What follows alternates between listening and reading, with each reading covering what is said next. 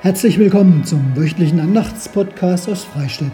Mein Name ist Harald Kratzeisen und ich bin der evangelische Pfarrer hier in der Freistädter Georgskirche.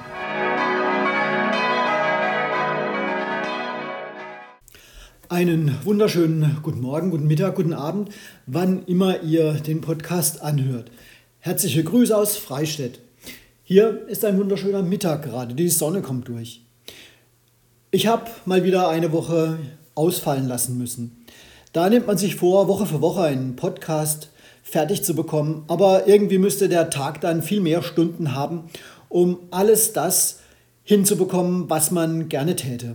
Hat er aber nicht und so habe ich meinen Podcast und die damit immer verbundene Andacht, die per E-Mail herumgeht, einfach nur zur Hälfte fertig bekommen und habe sie auf diese Woche geschoben. Dadurch bin ich nicht mehr so ganz aktuell, denn am jetzigen Erscheinungswochenende ist dann mit dem 31. Oktober Halloween, nein, Reformationstag und mit diesem Geburtstag der evangelischen Kirchen eigentlich ein ganz anderes Thema dran. Naja, eigentlich. Ich habe es mir für nächste Woche vorgenommen, da wird es dann nachgeholt. Denn das nächste Wochenende hat einfach kein besonderes Thema, da geht das eigentlich ganz gut. Dem heutigen Podcast habe ich den Namen Krieg und Frieden gegeben. Hm, könnte man sagen, klar, Krieg, wir Menschen, Frieden, der kommt von Gott. Aber dazu gibt es heute mal was völlig anderes und das auch noch von Jesus. Vorher aber gibt es noch ein bisschen Musik zur Einstimmung.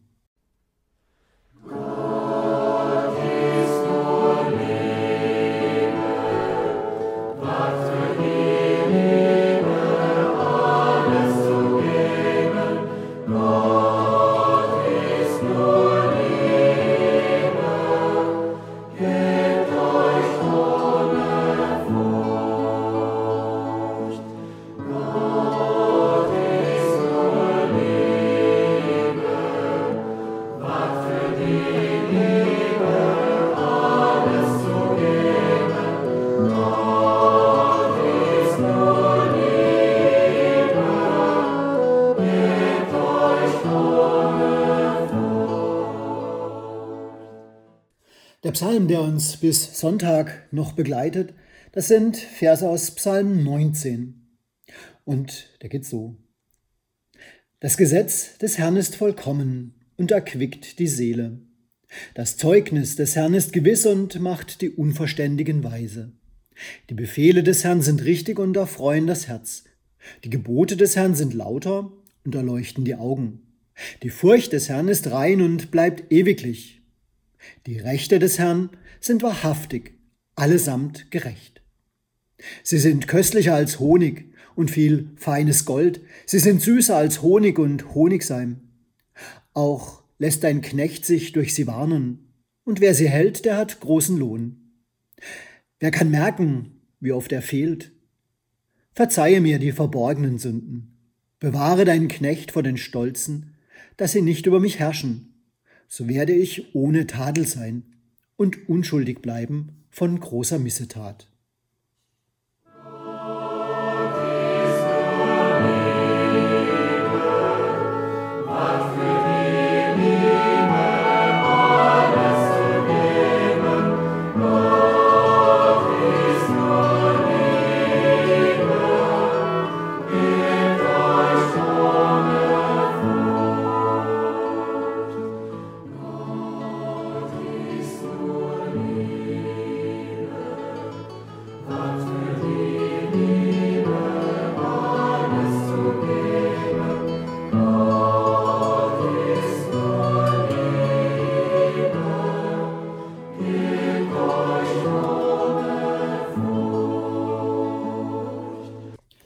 Krieg und Frieden.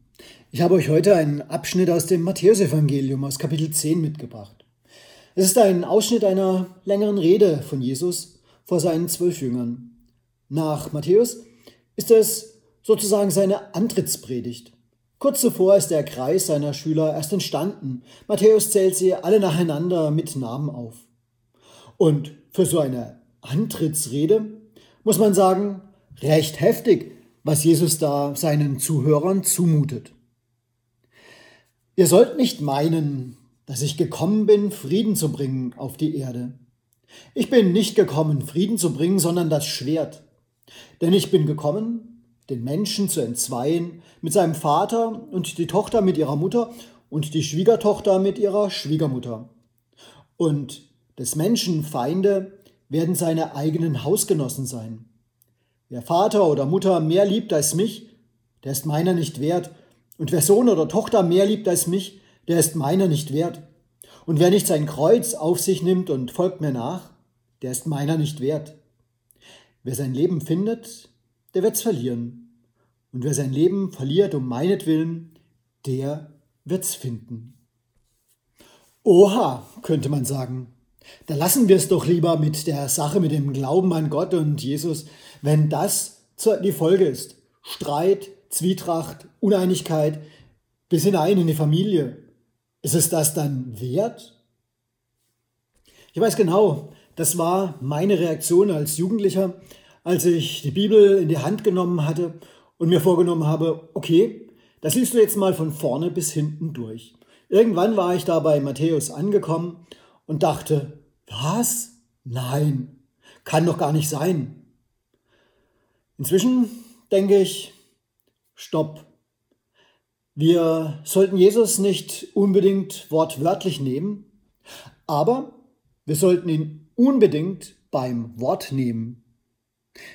Wer also diese Worte liest, der darf daran denken, dass es nicht unbedingt um Schwerter und Unfrieden und um familiäre Zerwürfnisse gehen muss. Worum es aber geht, und das sagt Jesus hier so krass deutlich, es geht um eine klare Haltung, die man mit einem Wort ausdrücken könnte. Jesus zuerst. Wenn es um mein Leben geht, geht es nicht zuerst um mich und mein Wollen, sondern um Jesus, um Gott und sein Wollen für mich. Diese so scharfen Sätze von Jesus, die laufen auf den letzten Satz hinaus.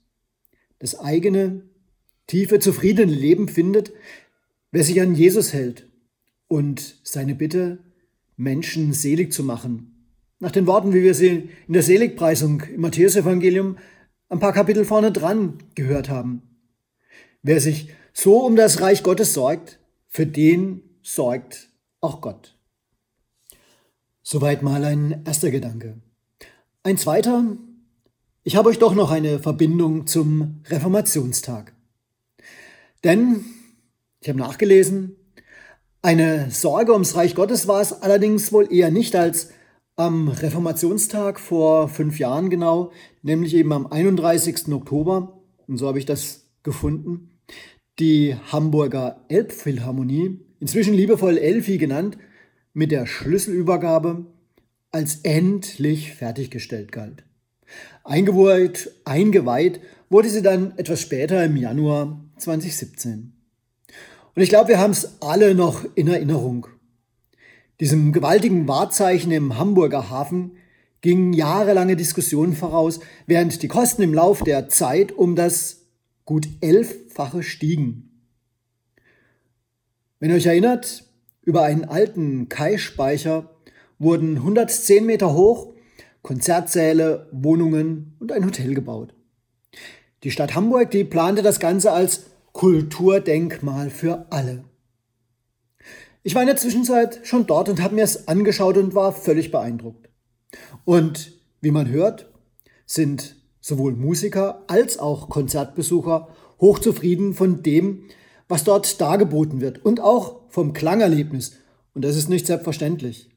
Nur die Frage darf man sich schon stellen. Sind Kosten von fast 900 Millionen Euro gerechtfertigt? Ist sozusagen Kultur für alle das wert?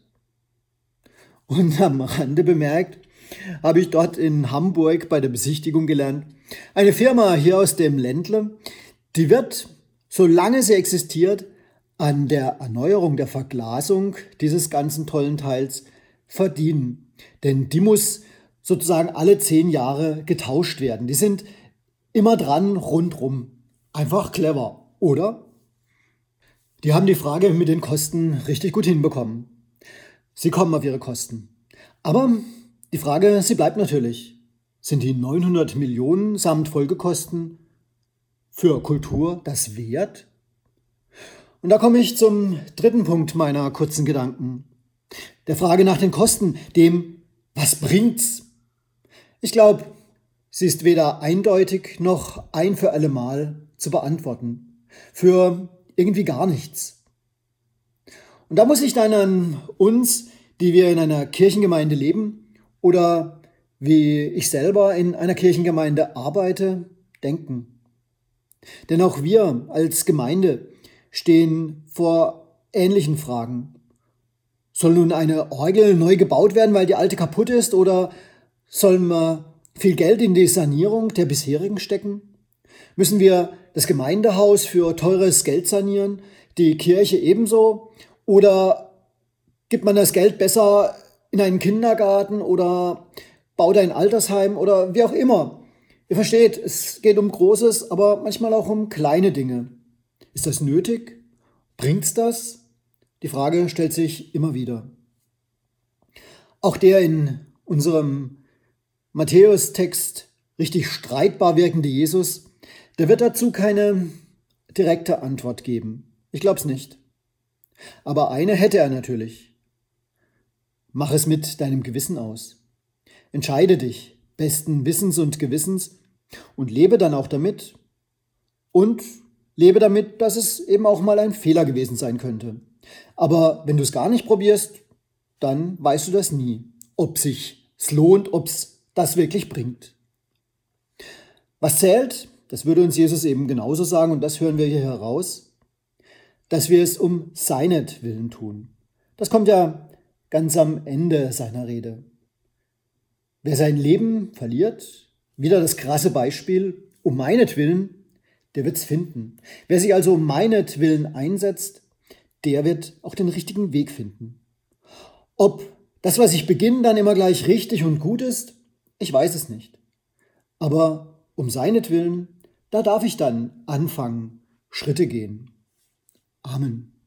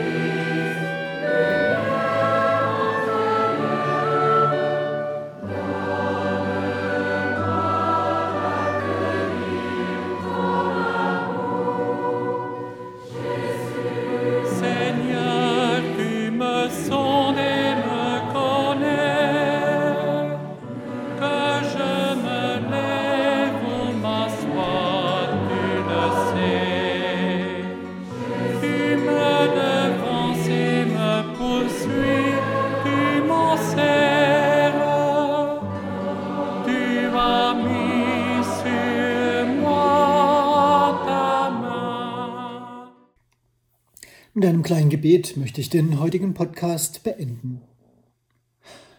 Himmlischer Vater, wir reden und hören uns manchmal selber kaum noch zu. Gott, wir spüren, was wir gesagt haben. Es verletzt, es bringt Unfrieden. Gott, es ist so schwer, Frieden zu bringen, wo Streit herrscht. Und oft sind wir selber daran schuld. Hilf, dass du es bist, der das letzte Wort behält. Stärke uns, auf dich zu hören. Amen.